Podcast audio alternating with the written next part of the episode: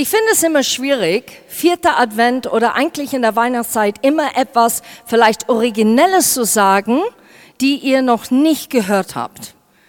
Aber ich glaube, ihr habt das alles gehört, was ich heute Morgen sagen wird. So das Tolle ist, wenn du es schon gehört hast, darfst du tiefer gehen. Das ist immer das Geniale, wenn du schon mal die Bibel durchgelesen hast. Wer hat schon mal die Bibel ganz durchgelesen? Oh, da gibt's Potenzial für mehr.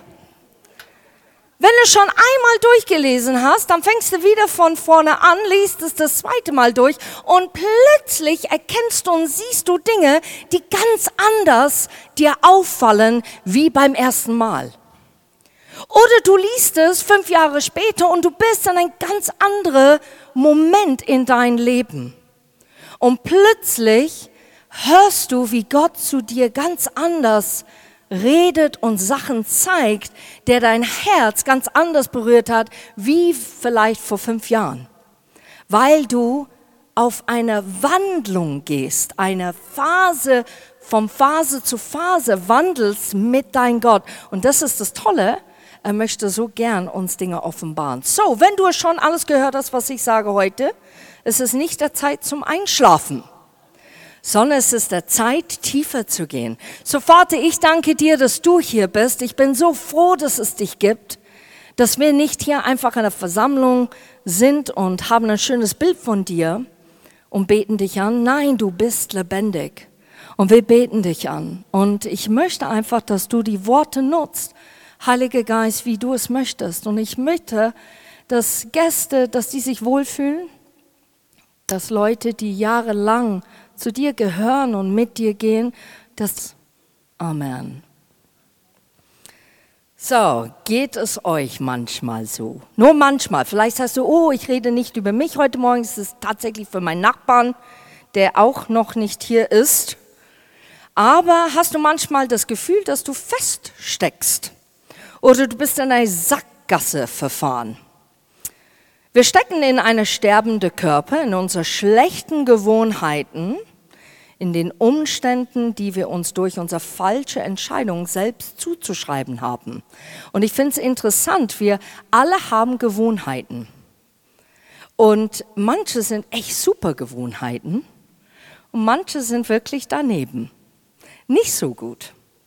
Und sehr oft schieben wir den Schuld oder der Grund auf jemand anderen. Also ich bin, wie ich bin, weil vor 20 Jahren das und das und das ist mir geschehen. Aber heute möchte ich über unsere Gewohnheiten sprechen, unsere Umständen, die wir tatsächlich versuchen zu verdrängen. Wir tun alles Mögliche, um unsere selbst verursachten Probleme und müssen der Tatsache ins Auge sehen, dass wir immer noch feststecken. Also manche nehmen Tabletten, manche gehen auf Urlaub, manche nehmen professionelle Hilfe von Therapeuten, manche holen die, was die denken, ist professionelle Hilfe von Kneipenwirten. Oder dein Friseur. Ich finde das immer so nett. Der Christian war 13 Jahre Friseur, ne? Da hat er gelernt, Seelsorge zu sein. Kerstin, du wirst es nicht glauben, was die mir sagen. Ich habe gesagt, doch. Eine Frau sitzt da, die Haare werden, das Kopfhaut wird massiert. Da passiert euch. Da sagen die Dinge. Oder du hast deinen großen Bruder in Anspruch genommen und schüttest dein Herz da aus. Wir kaufen neue Handtaschen oder neue Motorräder, um diese Loch, diese Leere oder diese Getriebene tatsächlich in uns zu füllen. Wir ändern vielleicht unsere Haarfarbe, suchen uns einen neuen Partner oder arbeiten an unserer Figur. Aber zum Schluss sind wir wieder mit demselben Elend konfrontiert. Vielleicht sitzt du hier heute Morgen und sagst, ich weiß nicht, ich habe mein Haar gefärbt und ich achte auf meine Figur, das ist gar nicht verkehrt, ich tue ein bisschen Sport. Ich treffe mich mit meinem Friseur, weil er mich so gut versteht. Und ich habe eine schöne Zeit. Also Kerstin, mir fehlt an nichts heute, an gar nichts. Ja, das könnte ich dir fast abkaufen. Dennoch, auch die Leute, denen es so blendend und super gut geht, habe ich auch gedacht, bevor ich Gott kennengelernt habe, ich brauche nichts. Mir geht's gut, gute Familie, super Clique von Freunden, ich brauche nichts. Und dennoch habe ich dann gemerkt, wow, da ist tatsächlich dieses Loch in mir und nur Gott kann dieses Loch füllen. Und bis ich das dann begriffen habe, ging es mir ganz anders und viel, viel besser. Wir brauchen jemanden, der uns von der Sinnlosigkeit unseres Lebens und unsere schlechten Angewohnheiten befreien. Wir sind verloren und sehen uns danach, dass uns jemand findet und nach Hause bringt. Wir brauchen einen Retter. Der Verheißung von Weihnachten lautet, wir haben einen Retter und sein Name ist Jesus. Die Zeit, die er auf der Erde verbrachte, und das liebe ich so, war im Grunde genommen ein Rettungseinsatz.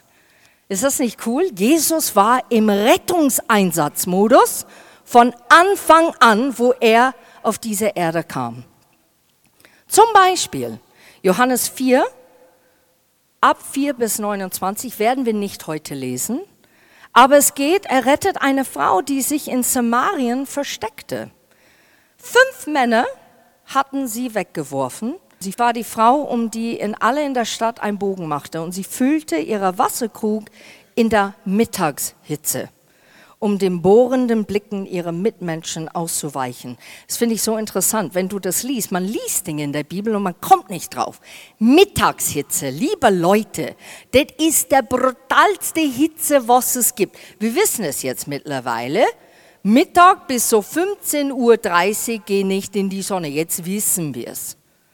Aber früher hat man das nicht gewusst, weil Wissenschaftler waren noch nicht vielleicht so weit.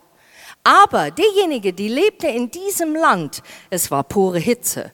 Das war nicht nur so 40 Grad, das war 40 Grad aufwärts. Und dennoch entschied sie sich, Mittagshitze an die Brunnen zu gehen, weil sie wusste, keine wird da draußen sein. Keine wird mich begegnen. Und weißt du, was Jesus tut? Er ignorierte die Sitten und Gebräuche seines Volkes. Ich liebe ihn, der ist der beste Politiker, was es gibt. Der zerbricht Gesetze einfach so, weil er interessiert sich an der Mensch. Da hat man nicht mit einer Frau geredet. Ein Mann hat nicht mit einer Frau geredet. Und obendrauf hat man nicht mit einer Samariter geredet. Das ging gar nicht. Oder er rettete eine Besessene, der in der Höhlen lebte. Böse Geister hatten den Mann dazu gebracht, sich selbst zu verstümmeln und mit Steine auf sich einzuschlagen. Und ein Wort von Jesus genügte, um ihn zu befreien. Ist das nicht stark? Ein Wort, ein Satz. Oder er entdeckte den winzigen Zachäus in Jericho. Der Zöllner hatte so viele Leute betrogen, dass seine Rente gesichert war. Nicht schlecht, aber ganz schlecht. Und trotzdem hat er alles gegeben, um ein reines Gewissen zu bekommen. Und wisst ihr was? Er hatte so ein Verlangen, er wollte einen Freund haben. Er war so einsam. Und ein Abendessen mit Jesus, das bekam er. Er bekam beides auf einmal. Und das ist in Lukas 19 von 1 bis 10 und das mit der Besessene Markus 5, Vers 1 bis 15. Drei Jahre lang machte Jesus auf diese Art weiter. Er stellte das Leben eines Menschen nach dem anderen auf den Kopf. Niemand wusste so recht, wie man mit diesem Zimmermann umgehen sollte, der den Toten Befehle gab. Seine heilenden Hände arbeiteten hart als Zimmermann. Seine göttliche Stimme hatte einen menschlichen Akzent. Er neigte dazu, auf Booten einzuschlafen und auf Reisen hungrig zu werden, weil er Mensch geworden ist. Und trotzdem jagte er dem Besessenen ein Todesschrecken ein und gab den Geächteten wieder Hoffnung. Doch gerade in dem Augenblick, in dem er bereit war, eine Krone zu tragen, starb er am Kreuz. Er rettete dich, indem er einen Weg geschaffen hat, damit du Ja sagen kannst, aber auch das alte Ich abzulegen. Jesus Geburt und seine Kreuzigung gehen Hand in Hand. Das haben wir jetzt die letzten Wochen gehört und ich finde es immer wichtig, das zu betonen, weil es ist nicht nur das niedliche Baby Kutschi Kutschiku, sondern der hatte ein Ziel und der Ziel war letztendlich am Kreuz zu sterben für jeder Einzel von uns. Und jetzt kommen wir ein bisschen zu der Weihnachtsgeschichte, die Geschenke der Weisen. Hier sehen wir Matthäus 2, Vers 1 und 2. Gelehrte suchen den neuen König. Jesus wurde in Bethlehem geboren, eine kleine Stadt in Judäa. Herodes war damals König. Und einige Sterndeute kamen aus dem Orient nach Jerusalem und erkundigten sich. Wo ist der neugeborene König der Juden? Wir haben seinen Stern aufgehen sehen und sind aus dem Osten hierher gekommen, um ihm die Ehre zu erweisen. Und dann lesen wir weiter in Vers 9. Nach diesem Gespräch gingen die Sterndeuter nach Bethlehem und der Stern, den sie im Osten gesehen hatten, führte sie. Er blieb über dem Haus stehen, in dem das Kind war. Now, wir können sagen, oh, jetzt steht Haus und nicht mehr Hülle oder jetzt steht äh, ihr ein Gasthaus. Wir wissen es nicht. Ähm, das ist so unsicher alles. War Jesus tatsächlich fast zwei Jahre alt, weil Herodes gesagt hat, schlachte alle Kinder, die neugeboren sind, bis zwei Jahre alt. So, wir vermuten, Jesus lebte dort, bis er zwei, so in der Dreh war vielleicht. Das wissen wir aber nicht hundertprozentig. Aber was ich liebe an diese Weisen, diese Sterndeute, die haben nicht einfach einen Stern angeschaut und gesagt, Mai ist dieser Procht. Da folgen wir ein bisschen nach und dann schauen wir, woher das führt. Sondern die haben das studiert.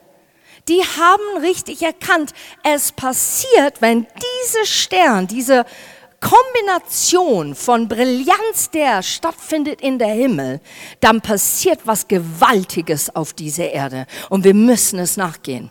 Und jetzt überleg mal, wenn die noch in der Hülle sind, lass uns das einfach so ausmalen. Die Weisen stehen da vor dieser arm, schlichte Verhältnis. Und die sind studierte Männer. Und die sagen, hier ist der König. Ne, überleg mal. Wenn wir Menschen begegnen werden mit hoher Intelligenz, ein großes IQ, die viel geschafft haben, wir würden auch das vielleicht in Frage stellen und sagen, warum stehst du jetzt gerade hier? Das macht keinen Sinn. Das ist kein Platz für einen König. Da hast du dich geirrt vielleicht. Die Nummern stimmen nicht so ganz. Aber die waren überzeugt. Und nicht nur das, sondern die kamen rein und gaben dann Geschenke, die aus dieser, aus dieser Welt waren. Richtig Reichtum. Die haben nicht gedacht, naja, dann geben wir ein bisschen da Neid, wir schauen das mal an. Und wenn das Baby uns passt und es ist niedlich und lächelt uns zu, dann geben wir ein bisschen Gold. Sondern die haben gewusst mit ein Ziel. Nein, das ist der Ort. König aller Könige, der König der Juden, der ist hier geboren. Ich liebe das im Vers 10, da sagt er, da kannte ihr Freude keine Grenzen. Sie gingen in das Haus, wo sie das Kind mit seiner Mutter Maria fanden, knieten vor ihm nieder und ehrten es wie ein König. Und dann packten sie ihre Schätze aus und beschenkten das Kind mit Gold, Weihrauch und Myrrhe. Diese Gäste im Stall sind weise Gelehrte aus dem Orient und sie kommen mit einer Überraschung für Maria, Josef und das Kindlein in der Krippe. Gold, ein Zeichen für Macht. Gott hat denen versorgt, diese junge Familie, und ich finde es so interessant, er gab denen Gold und dann, Josef bekommt einen Traum zu fliehen. Und er musste dann in ein anderes Land gehen, zu überleben. Und er hatte Gold für seine Familie, er hatte die Fürsorge für seine Familie. Sie mussten ja danach noch gleich mehr hundert Kilometer durch die Wüste nach Ägypten fliehen.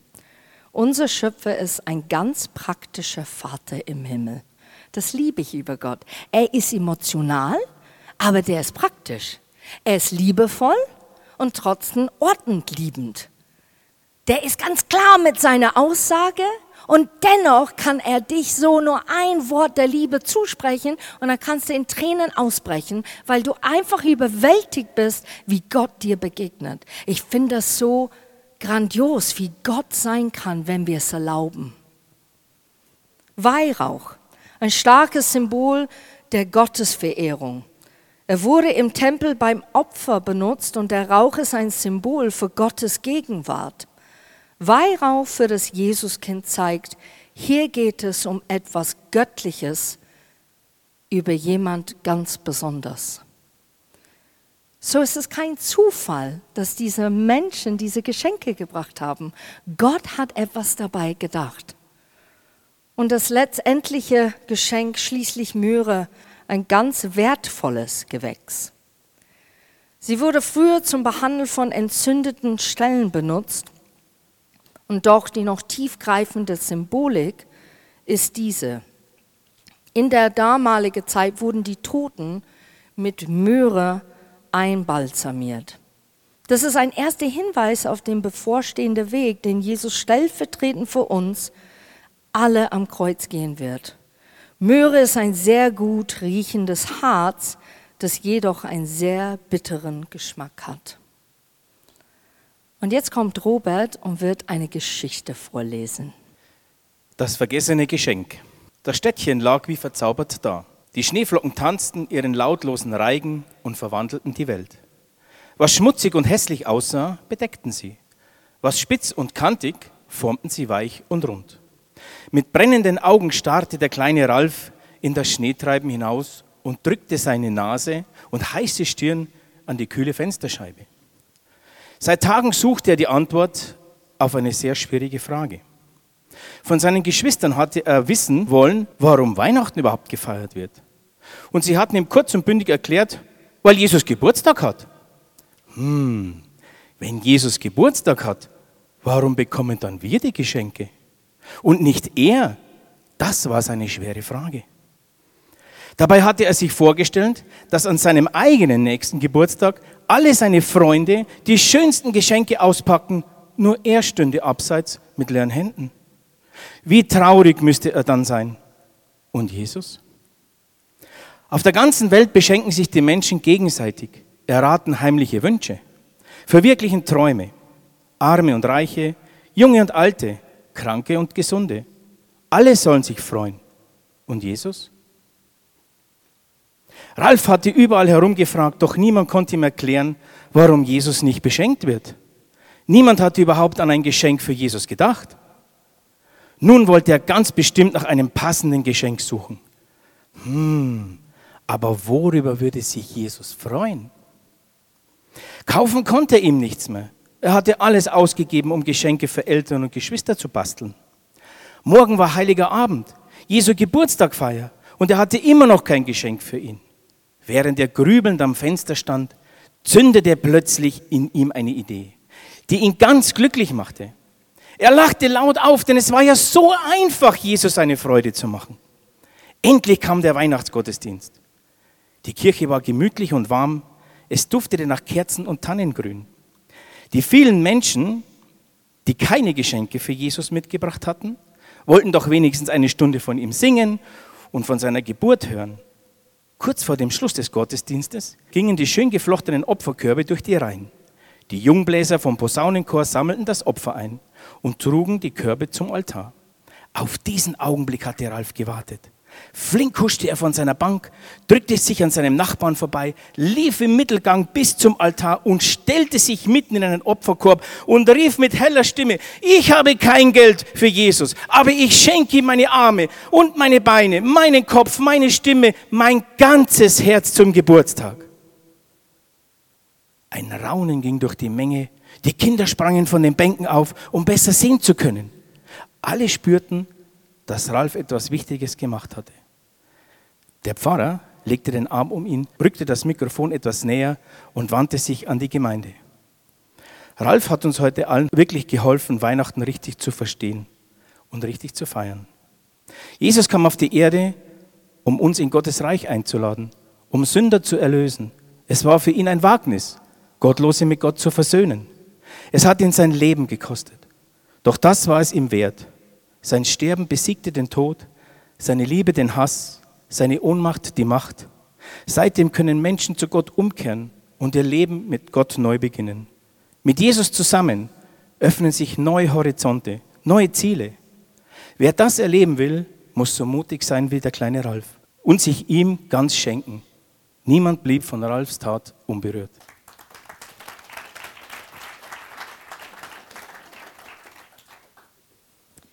Ich kenne jemanden, der genauso wie Ralf gehandelt hat und jeden Morgen steht sie in der Früh auf und sie sagt, Herr, ich gebe dir meine Hände, nutze sie.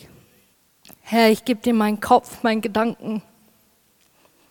Ich bete, dass du das erfüllst, damit das, was aus meinem Mund rauskommt, Menschen hilft und unterstützt und berührt. Herr, ich gebe dir meine Füße, dass wenn ich irgendwo hingehe, sei es in meiner Arbeit, sei es in meiner Gemeinde, sei es zu meinem Nachbar, dass ich Leben hervorrufe in dem, wo ich wandle, wandelst du mit.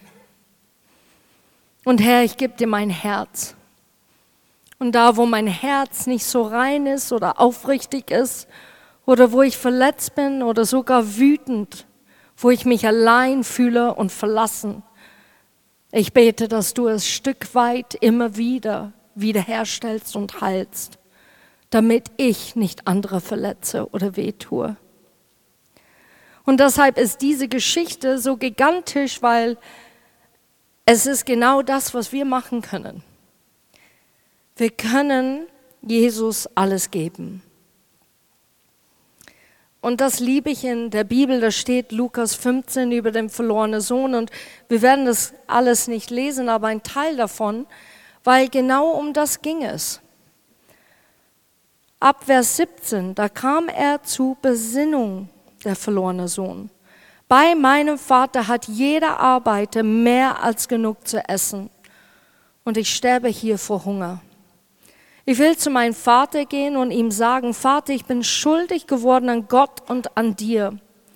Sieh mich nicht länger an als deinen Sohn, ich bin es nicht mehr wert, aber kann ich nicht als Arbeiter bei dir bleiben? Er machte sich auf den Weg und ging zurück zu seinem Vater. Der erkannte ihn schon von weitem und voller Mitleid lief er ihm entgegen, fiel ihm um den Hals und küsste ihn. Doch der Sohn sagte, Vater, ich bin schuldig geworden an Gott und an dir. Sieh mich nicht länger an als deinen Sohn. Ich bin es nicht mehr wert. Und sein Vater aber befahl den Knechten, beeilt euch, holt das schönste Gewand im Haus, auch einen Ring und Sandalen für ihn, schlachtet das Mastkalb, wir wollen essen und feiern. Mein Sohn war tot und jetzt lebt er wieder. Er war verloren und jetzt ist er wieder gefunden. Und sie begangen ein fröhliches Fest. Der Vater im Himmel sieht uns genauso, jeden Tag. Der schaut uns an und sagt, komm doch zurück. Ich liebe dich doch. Ich habe dich geschaffen, ich kenne deine Gedanken, ich kenne deine Motive. Ich weiß, wie du bist und weißt du was, ich habe sogar Verständnis dafür. Aber ich will es dir heilen, ich will dir wiederherstellen. Ich möchte, dass du frei bist, richtig frei bist. Menschen werden immer verletzen, das wissen wir von unseren Gedanken her. Menschen tun uns weh, manchmal mit Absicht und manchmal gar nicht mit Absicht. Ich weiß nicht, wie viele Worte einfach so schnell fallen aus unserem Mund, weil wir unbeholfen sind. Oder vielleicht haben wir es noch nie erfahren in ein Gebiet, wo jemand vielleicht schwer krank war. Und dann stehen wir da und sagen, in den Namen Jesus wirst du einfach geheilt. Irgendwas stimmt nicht mit dir, wenn du nicht Heilung erfährst. Weil vielleicht haben wir es nicht erlebt. Und wir meinen es aber gut, versteht ihr? Und Gott sitzt da und er sagt, ich möchte, dass du zu mir kommst und dass du, dass du mich Dinge anvertraust, weil ich dich kenne, Bevor du überhaupt denken konntest, habe ich dich geschaffen. Gott hat uns nie verlassen. Das liebe ich so. In Amerika steht 24-7 bei jedem Geschäft auf. Ne? Finde ich nicht immer gut. Aber Gott, er steht 24-7 mit offener Arme da, um dich aufzunehmen. Er steht da, um dir wieder den Ring des Vaters an den Finger zu stecken. Er steht da, um dir wieder deine Sohnschaft und Tochterschaft zu bezeugen. Er steht da, um ein Freudenfest zu veranstalten, wenn du Buße tust. Und wisst ihr was, was Buße ist? Es ist nicht Robben auf die Knie 20.000 Mal wie Luther auf die Treppen von Rom, damit er überhaupt Versöhnung oder, oder überhaupt nah zu Gott kommen kann. Es ist zwei Worte. Nee, drei. Es sind drei Worte. Tut mir leid. Oder zwei, vergebe mir. Das ist alles, was es braucht, um eine Umkehr in Bewegung zu setzen. Und er ist bereit, den Armen weit aufzumachen, der liebe Vater. Und er möchte so gern dir Sachen anvertrauen. Das liebe ich bei Gott. Er freut sich, mit dir zu reden. Es ist nicht nur ein Gespräch, der Monologe ist, dass du da sitzt und nur etwas sagst. Gott sehnt sich danach, dir Dinge zu offenbaren und zu teilen. Er freut sich, wenn er sagt, boah, jetzt kommst du wieder, das ist ja toll, schau, was ich jetzt hab. Hast du das gelesen? Hast du das gewusst von mir? Weißt du, das und das und das kann ich? Und das zersprengt manchmal echt das Gehirn. Weil man mit voller Bewunderung da sitzt oder steht und sagt, boah Gott, du bist so groß. Ich wusste, dass du groß bist, aber jetzt bist du viel größer. Und das Tolle ist, und dann werden wir selber zu einer Verteilstelle für seine Gaben. Er will, dass niemand mit leeren Händen geht, wenn er Zeit mit uns verbracht hat. Und manche Menschen finden durch uns das Geschenk der Errettung. Andere erhalten kleine Geschenke, ein freundliches Wort, eine gute Tat. Aber alle diese Geschenke stammen eigentlich von Gott.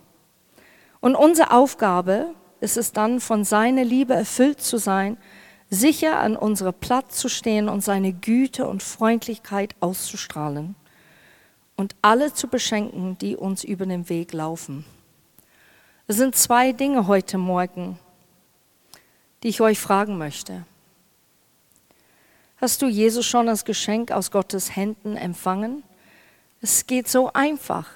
Es ist ein einfaches Gebet. Es sagt, Jesus, ich bekenne, dass du der Herr bist. Ich weiß, dass du am Kreuz gestorben bist für meine Sünde.